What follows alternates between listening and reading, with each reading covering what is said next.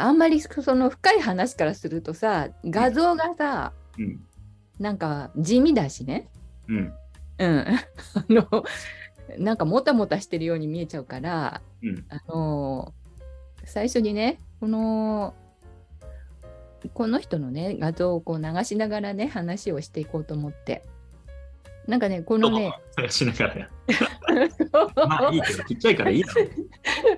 なんかねあの YouTube でねうん。たくさんプリントメーカーとかねプリント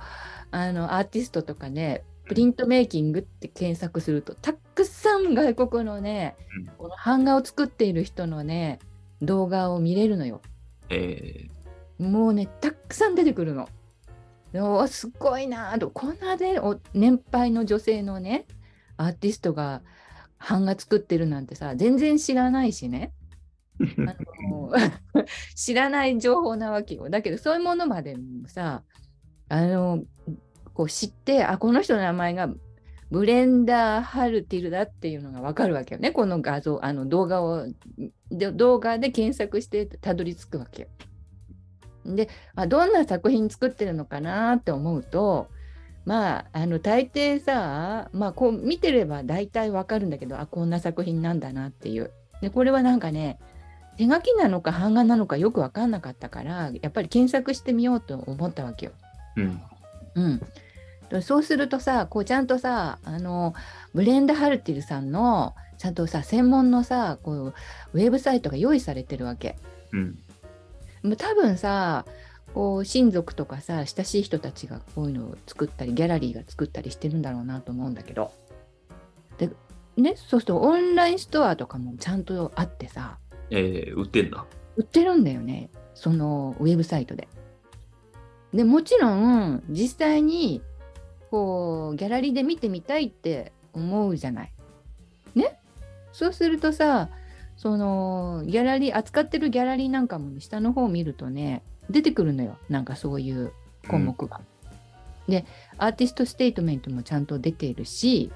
うん。まあ、もちろんこれをあの翻訳する Google だったらさ翻訳一発翻訳でさ日本語になるし、うん。うん。それでこの、ね、バイオグラフィーとかも出てくるしもうとにかくさあの、ま、こういうさ DVD, も DVD も売ってるのよねなんかね。もうすごい積極的なの。うん。でまああのねこのオンラインで買った場合のはなんかフリーシッピングっていうか、まあ、送料無料ですみたいなこと書いてあったりして。ですごいな。でイベントっていうところはさ多分ねあちこちでこう展覧会こういうところでやりますみたいなうん。のがあるんだと思うんだけど、あすごいちゃんとさこのイギリスの作家なんだけどこれはこの人は。で全然日本ではさ紹介されてなかったみたいだしあいやちゃんとこうあの向こうのさ作家ってさどういうふうに活動してるのかなって思うすごくさ参考になるのね YouTube こう検索してると。でいや結構ねいこの作品もねどうやって作ってるのかわからないぐらいねすごいこう味わい深いというかうん。多なん多色刷りだしあのいろんな技法を使ってねこうこういうものが作れる人がいてでこういう作品もさオンラインでさ海外にでもこうどんどん売ってるんだと思うのよね。うん。でいいなと思う作品はほら複数あるから版画の場合は心置きなくさ販売できるじゃない。だからあなんかこう知らないことたくさんあるんじゃないかなと思って。うん。この人は一体どういうふうに活動していたのかっていうのをこうさバイオグラフィーなんか見て調べてみるとその何て言うのかなこういうものが出てくるのイギリス王立画家版画家協会っていうのが出てくるの。でねここにアーティストっていうさところをクリックするとここにね、うんそうするとこの人の名前が出てあの検索すると出てきたわけ。だちゃんとそういうところにも所属していてなんかさ日本だとさこのすごくこうフリーで活動している作家が現代的であってそその日本のさぐ団体みたい美術団体みたいなものってないんだと思いがちじゃない？うん。うん、だけどねそんなことないの。あのイギリスでもフランスでもアメリカでもなんとか協会って結構あるのよ。うん。そういう情報が日本に入ってこないだけで。うん。うん、それでこれ見るとねうーんまあこのこの版画協会はねイギリスの王立だからお王様昔からもうねあの、うん、ヘイターの時代からそのほらえヘイターもこれにあの加わってたんだってあの、うんちゃんと読むとそうヘイターがイギリスにいた時にこの、えー、と組織委員会の中に委員の中に入ってるねメンバーに。でこれは王様がだからイギリス王王立のあの庇護のもとにこの版画家が集められていていろいろなそのなんていうのかな組合体制みたいな感じがあるしあとねここにねすごいのがあったんだけどプリントコレクターズクラブっていうのがあってここをクリックするとこの版画家たちをこう支えているコレクターたちの集まりっていうそういうクラブもまた別個にあるわけ。えー、コレクターのコミュニティみたいなのあるな。そうそうそうそう。だからさ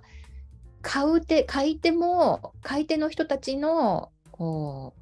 う交流もあってその作家とその買い手とのこううまくこうバッティングさせる役割もあるわけよこのうん。業界に。ですっごいよくできてるなと思ってやっぱり。これだとさこの画家画家であったり版画家だったりしてここに所属する意味ってあるじゃない？なんか。うん。ただこの集気持ちの合う人たち同士が集まってワイワイガヤガヤさ楽しくやるっていうんじゃなくてちゃんとこのあの生計をなが成り立つようなこう支援というかさ講演というかさそういう役割をちゃんと考えてこの組織ができているのね。うん、だからこれはこの日本の場合は調べてみると日本版画協会ってあるのよ。これこういうページは出てくるの。でちゃんと日本語と英語にこうさね海外からのニーズにも応えられるようにそこはいいなと思ったんだけどしかしね協会員の一覧はあって、まあ、どこで展覧会が行われるかっていうさそのメンバーというよりかこの版画家協会の展覧会の情報ねと、うんまあ、お問い合わせそしてまあこの版画協会のね歴史みたいなもの書いてあるけど版画家のそのコレクターのクラブみたいなのはないんだなやっぱりと思ってうん。ああこここやっぱりこうこれからかなと思ったのよ。うん。うん、で今この実は版画の世界ってその日本の版画の世界ね海外はどうかわからないんだけどあの結構さ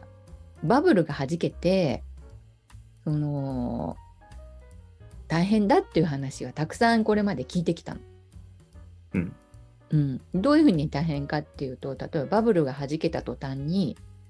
まあ、あのシルクスクリーンを作ってるね工房がどんどん消えていってしまったりそれから今まで力のあるさあの職人さんたちがどんどん辞めていったり中にはなんかもうまがいものみたいなの作って生計立てることを考え始めたりとか、うんまあ、贋作の問題とか出てきたり、うん、結構その大変だっていう話ばっかり聞こえてくるわけよ。うんでもさ海外はどうなのかなって思って見てみると結構その積極的にそのさう YouTube なんかを使ってその工房のさこれはあのイギリスの工房のうんリトグラフの制作風景なんかを動画でこうさちゃんとこう配信していて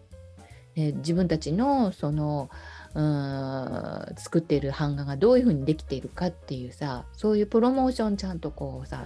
バンバンこう出しているんですようん。だから YouTube で検索してプリントメーカーっていうので出会うと必ずさ概要欄見てそのうーんなんていうのかなウェブサイトそこのねウェブサイト作ってるところのウェブサイトを見てどんな場所にあってどういう内容で活動してるんだろうかっていうのそもよりこういろいろとさ興味持って見てもらえるようなちゃんと仕組みができてるのよ。うん。そしてねさらにねこの工房自体がウェブサイトのオンラインストアを持ってるわけですよ。うん。うん、これもすごくこう重要でここここなんですけどここを見るとこのワークスペースはどういううん感じで、ね、こういう制作するような場所もありますとか。それから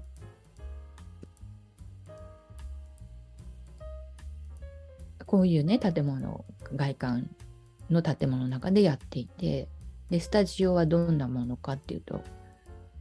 こんな感じで制作してその制作している人たちの様子とかその、うん、雰囲気とかも分かりやすいしそれからショップがあるんですよ。ここがすごくてここの工房でその作家たちとかその職人たちが作っているその作品をオンラインで売っているんですよ。うんうん、ででもう海外に向けてこの買いやすいような仕組みがちゃんと整ってるっていうことであやっぱりこうどんどんこうさ盛り上げていこうっていう気合っていうかさあのイギリスっていうところもさあの昔からこう版画がね平太の時代からやっぱりこの色づりの版画なんかもさフランスに負けじとかを頑張っている様子がこういうところにもこうすごく現れていてこれ例えばデジタルプリントもちゃんと制作されてるんですよねここの工房でうん。こういうもの。それから、まあ、もちろんあの昔ながらのこのエッチングの銅版画っ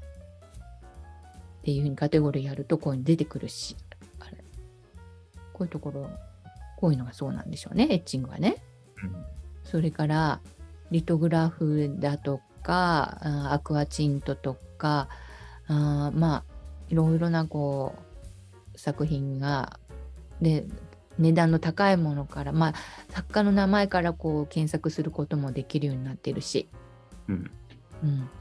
でまあこう盛り上げているんだろうなって結構ねこう見てるだけでもすごく参考になったりあのどんな作品かなと思って見見てみたいなと思ったりこんな感じでね。で、まあ、そんなこんなで今回はその、まあ、これこれは海外の今こう現にどんな風にその作家たちをこううんの作品を作ってそして国際的にこう広めていこうかっていう意気込みみたいなものはここから分かるんだけれども、うん。そもそも日本のバブルっていうかさ版画バブルっていうのがかつてあってすっごい盛り上がった時期があってそれが一回こうあのどんどんさ坂を転げるように、まあ、バブルが崩壊してんでいろんな問題がこう出てきて考えなきゃいけないことがたくさん出てきたんですよ日本の版画の世界って。うんでそれでこの間えっ、とこの間っていうか一昨年の9月ぐらいに配信した、えー YouTube の内容はその版画の、うん技法についていろいろ紹介する内容だったんですがうん。今回は版画のうーん問題点みたいな、うん、うーん。これから考えなきゃいけないことっていうような内容をちょっとこうお話してみたいなと思ったので、うん。うん、それのテーマを取り上げます。うん。でもちろん版画の良さとか版画の面白さっていうのものもこれ反対側にあってそれをうまくこう出すために問題点を出すんだけど。でもちろんこの私の一人の力でね版画が面白いなんていうことがさ伝わるとは思わない思えないんだけども。うん。しかしね私自身がね版画にすっごく興味があるしまあ画家なんだけどもやっぱり版画も作ってみたいと思うしそしてあのなんていうのかなこうなんでこうなってんのかなとかさこれどどういうどういうことでこうなってるんどういうふうに考えたらいいんだろうかって結構問題意識を持ってね版画を見ている部分があるんですよ。うん。でそのうーん圧倒されてすっごいなーって思う部分と版画に対してなんかこれって絵に似て絵なんだけど絵のように見えるんだけどでもやっぱりね絵じゃないんだなーって思う部分があってうん。それは一体何なんだろうってずっと考えてきたしでも私自身がその前にもその版画を取り上げた時にモーランディの話をしたと思うんですですけれども、うんもうすっごい尊敬していてあのイタリアに行けば必ずモーランディの作品見て帰ってくるんだけどそのモーランディがなぜすごくいいなと思うかっていうとね画家でそしてすごいこの版画のさテクニックをちゃんとしっかり持った版画の作品も残した両方ともすごいっていう作家って結構いないのよいるようでいない。うん。うん、でそれとは別別個に日本にはほら葛飾北斎っているじゃない。うん。でその葛飾北斎っていう人は版画家ではないわけよ。まあ、そうだね。デザイナーっていうかね。デザイナーなのよ。しかし、あの作品は葛飾北斎ってなってるわけ。まあ、ああ、そういうことね。うん。職人さんじゃないもんね、名前がね。じゃないの。で、吸ってる人の方がすごいと私は思うんだけど、名前は残ってないわけよ、それ。うん。その辺のなんか変だな違うんじゃないのかなって思う部分とでも定着しちゃったさ日本人の版画に対するさ意識みたいなものすごくさこの考えさせられるというか、うん、あの満載なわけよ。いろいろこう疑問を持つ部分とかさ不思議だなとかさ変だなって思うことと一方的にすっごくさ技術的にさ優れたものを見るとおおっと思う世界。うんこの版画の中にさなんかこうぎゅーっとこういろんなこのさ矛盾とかさ面白さがこう凝縮されてるような気がするの。うんもっと言うと複製とかさあのなんていうのかなこう写実とかさリアリティとかさコピーとかさそういうもの問題を考える時のすごくいいこのさこう典型っていうか、うんあのモデルになってるような気がするのこれ。うんうん、だからなんかねそれをねこううまくね紹介したいなと思うんだけどこのこの人はねアート・ウェルウェルナーっていう人ウェルガーっていう人なんだけどこの人のやっぱり YouTube 見るとすっごいのよなんか。でこの人の凄さはこのさっきのまたあの版画家と違って教会とかに所属しなくてもうね自分で大きなさもう版画工房この人の版画工房がすごいのよなんか。うん。そしてすごい大きさの版画をバンバン吸ってそして自分のあこれは動画再生できないなってうんどんどん自分のさウェブサイトで売ってるわけ。うん。このなんかさすごいやり手なのなんか。うん。なんかねそれもねなんか紹介したいなと思ってそういうさ日本のこう萎縮したさなんかこうちょっとこうもうなんかこうさみんながさもう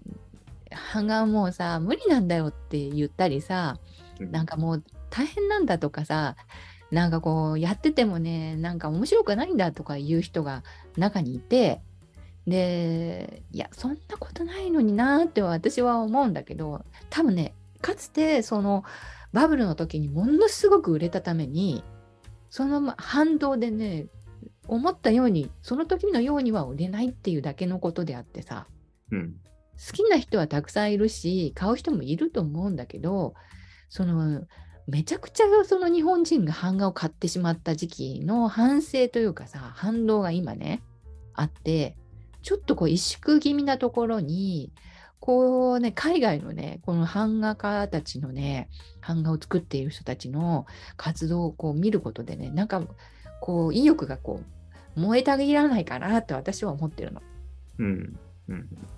すごいのよ。なんかもうよくできてるのよ、ウェブサイトはさ。もうさ、どんどんいろんな作品作っててさ、それをさ、でいろんな人の作品をこの人自身がさ、作ってあげたりしてることもちゃんとわかるし。でさ、このあエボギャラリーっていうところに行くと、このね、有名なさ、チャック・クローズのさ、版画が版画があったりとか。うんで、こういうさ、もうとにかく版画専門のギャラリーとかもたくさんあるわけなんですよ。で、このあのアートウェ・ウェグナーっていう、ウェルウェウェルガーっていうのかな、ウェウェルガーとかっていうのかな、この人なんかも扱っていますっていうことなんだけども、しかしこの人自身があの自分の版画工房も持ってるし、その販売もし自分のウェブサイトでも販売できる。どうしてかっていうと、あの版画っていうのはさ、複製品だから、ギャラリーに渡して、自分は持ってないっていうことはなくてさ、半分は自分も持って、同じものを持ってるじゃない。うんだからもう、例えばさ、70枚ぐらい作ったらさ、3箇所ぐらいで販売したっていいわけじゃない。うんそういうすごい、この、なんていうかな、素晴らしい知恵というかさ、工夫があるわけよ、版画の世界には。うん一点打ったらそれで終わりっていうことじゃないんだよね。それをさ、もっともっとさ、この活用してさ、あのよりこの日本人の作品がこう海外にね、こうどんどんこう紹介されていくような、そういうこのなんか、こう流れができていったらいいんじゃないかなっていうふうに私は今思っていて、うん。そしてうーんもうね海外に、まあ、去年ねイタリアのあのイルビゾンテっていう版画工房にあの行ってきてあ去年じゃない一昨年ね。あじゃあもう2年ぐらい前になるんですがそこはねこういうギャラリー付きの工房でそして版画をあの学ぶあの学校もちゃんと用意されていて母体はイルビゾンテっていうばカバン屋さんがあってそこのカバン屋さんがすっごいこうやっぱり国際的にさ販路があってばガンガンやってるやり手なのでこの工房でその作家アーティストを育てるっていう財団を作ってここの設備が整ってるのね。うん、でここで学んだ人がもう国際的にもう世界的にどんどん広がっていっていて、まあ、そういうその仕組みが、まあ、イタリアのあのフィレンツェだけじゃなくてローマなんかにもまた別の版画工房があったりしてとにかく国際的にイタリアのその版画の、うん、テクニック職人技っていうものをさやっぱりあのこう後世に残せるようにずっとやってるわけなんです。うん、でここで学んだことっていうのもやっぱり私はすごく良かったしその時にやっぱり「優子日本はな日本人なりなんで来たの?」みたいに最初言われて「えー、みたいな だって日本ではどんどん工房は消えてくしみんななんかやる気なさそうだしなんかもう次はデジタルだよみたいなことも起きちゃっててなんかこの版画やる人って、ね、なんかやめちゃう人も知ってるしあなんか教えてもらうっていうのはなかなかこうちょっとあの気まずい感じがあってみたいな感じでねそれでイタリアに行きましたみたいなことを言ったんですがだけどあのなんていうのかな。いやだってね日本日本こそ版画の国じゃないかって言うんですよ。うん。それはこれなんですね。葛飾北斎のこのイメージっていうのが、まあ、海外にあってあのつい先日も3月22日にこの葛飾北斎の代表作のこのね富士百富士、えーなんていうの？あ富国36家。これが、まあ、富士山を背景に荒波がこうさあってこのす作品が3億6千万円で落札されましたっていうクリスティーズの、あのーまあなんかオークションのあの情報がニュースに流れてましたがあ世界的には日本の版がすごいっていうのがあるんですよなんか。なのでこう日本人の中にまあ確かにこの葛飾北斎すごいんだけど、だけどやっぱりちょっと微妙なんだよなっていうさ、この微妙だな、何が微妙なのかなっていうのをこうちょっと掘り下げて紹介したいなと思うんです。うん。うん。杉野さん的には、版画の世界ってどうですか？なんか、どんなイメージがあります？どんなイメージ？いや、大して考えたことないよ、そんなことは。版画と絵の違いとか考えたことある？いや、ないない、そんなこと、ないよね。うんそんなこと考えたことない。うん。版画って聞いても、ああ、版画なんだぐらいの、ああ。別になんか深く考えることはないよ、それについて。ああ、最初、やっぱり小学校の時に版画をうん。こうやってみたことあった？最初の出会いああ、あるね。あの、木版画っていうか、彫って、彫刻刀で彫って、うんなんかペタってやつやった気がするね。ああ、ペタってやった。うんうんその時には、あの、出来上がったものは、うん。うん。こう、飾ったりして、今でも持ってたりする？いやー、持ってないね。そんなに飾りたいと思うものも多分できなかったんじゃないかな。ああ、そうなんだ別に。うんで、それで年賀状とかも作ったりとかしたことある？年賀状はないかな。あの、普通にあの、プリントごっこはやったことあるけど、ガシャンプリントごっこは持ってた。うんへえ、すごい。あれがシルクスクリーンのね、げあの仕組みでできてるものなんだけど、日本人はね、もともとはこう版が好きだと思うんですよ。うん。でもさ、すっごく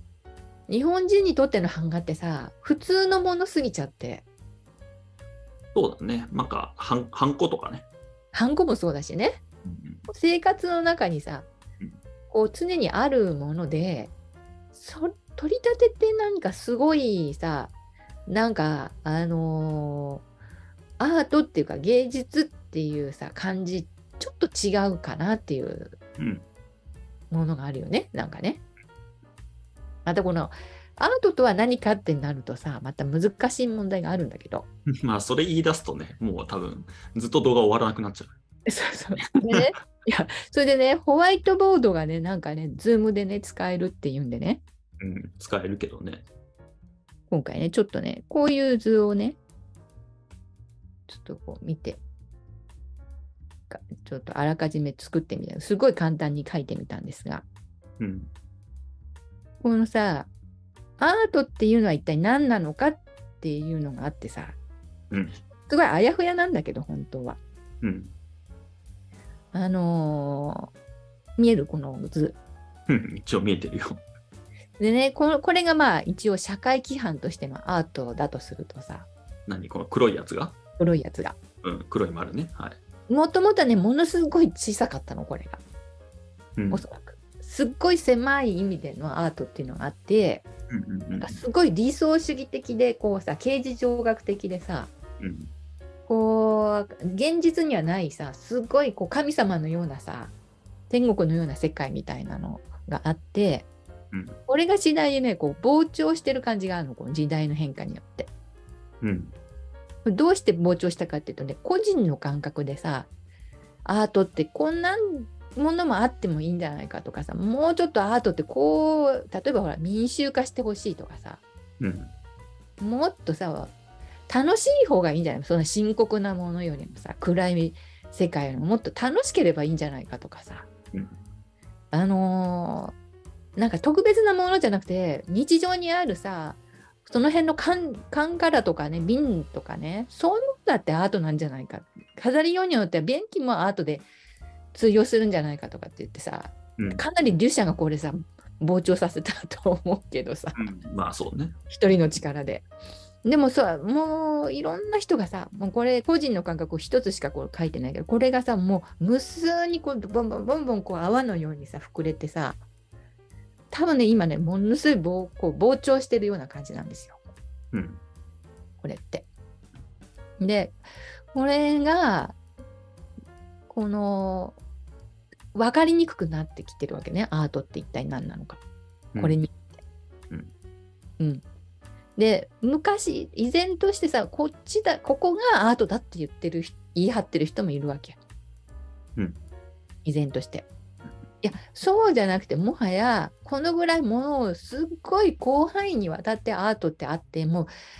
いろんな世界がこう含まれているんだっていうのは私なんかもうそうだけどそういう人が、まあ、現代アートなんかもやってる人はみんなそんな感じ感覚でやってるんですよ。うんこういうものもあってもいいんじゃないかとかさ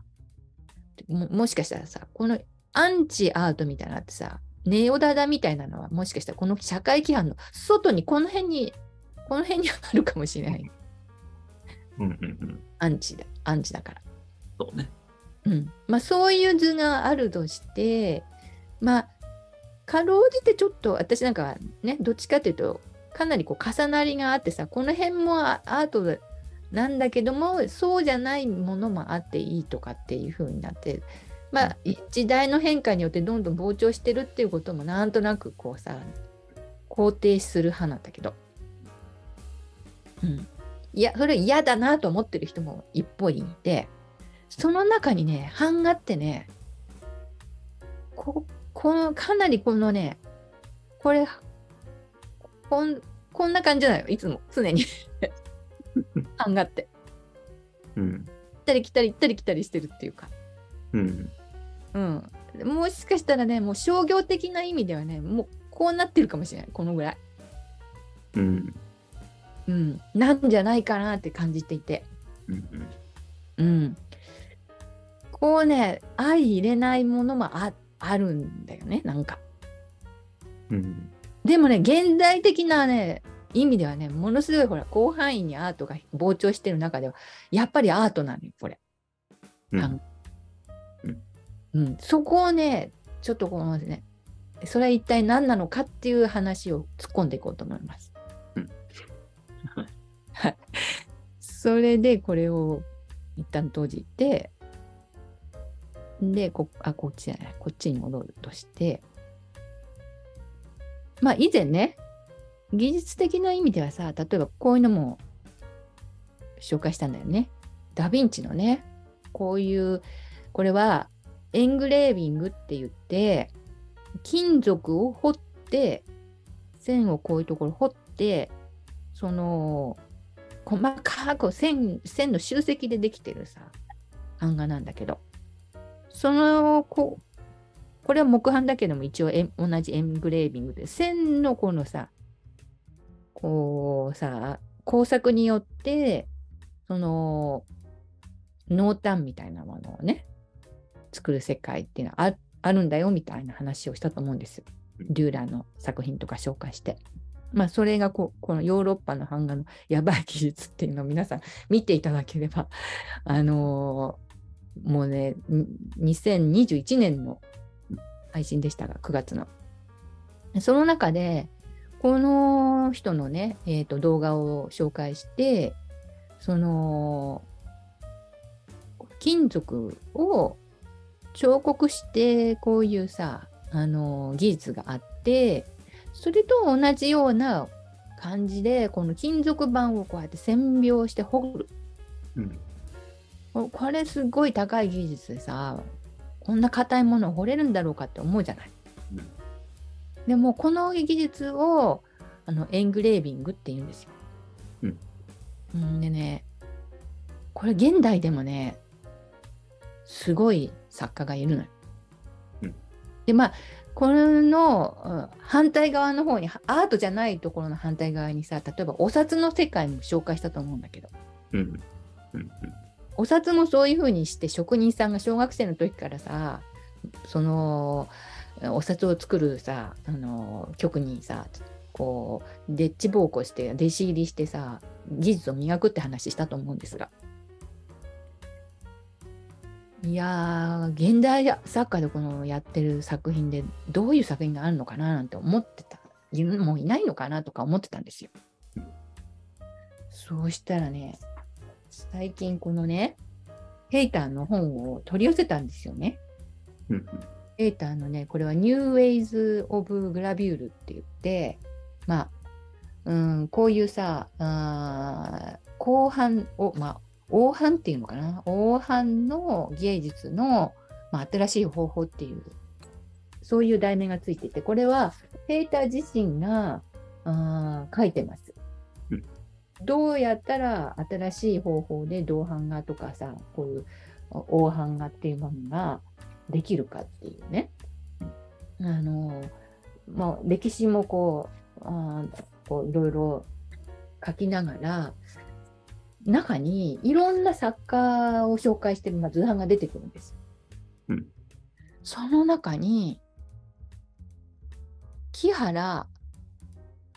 康之っていう人が出てきたんですよ、ここに。うん。こういう作品なんですね。うん。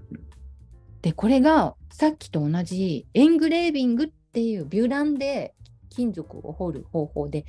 できてるっていうことを知って、うん。なんだこれと思って、この作品すごいんですよ、とにかく。全描が。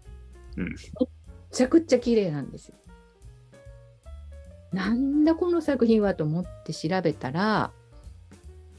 いくつかのその画廊で扱っているんですよ、このうん。これ全部とにかくあのエングレービングっていうねビュランで銅版画用の彫刻刀で直彫りしてそしてこう版を作って刷ってある作品なんですよ。この線は全部その彫刻刀でこう彫ってるんですよ金属を。うん。んでねすごいなと思ってさ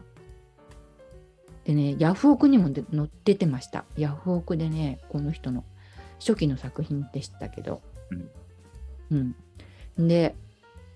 このねどうしてこんなすごい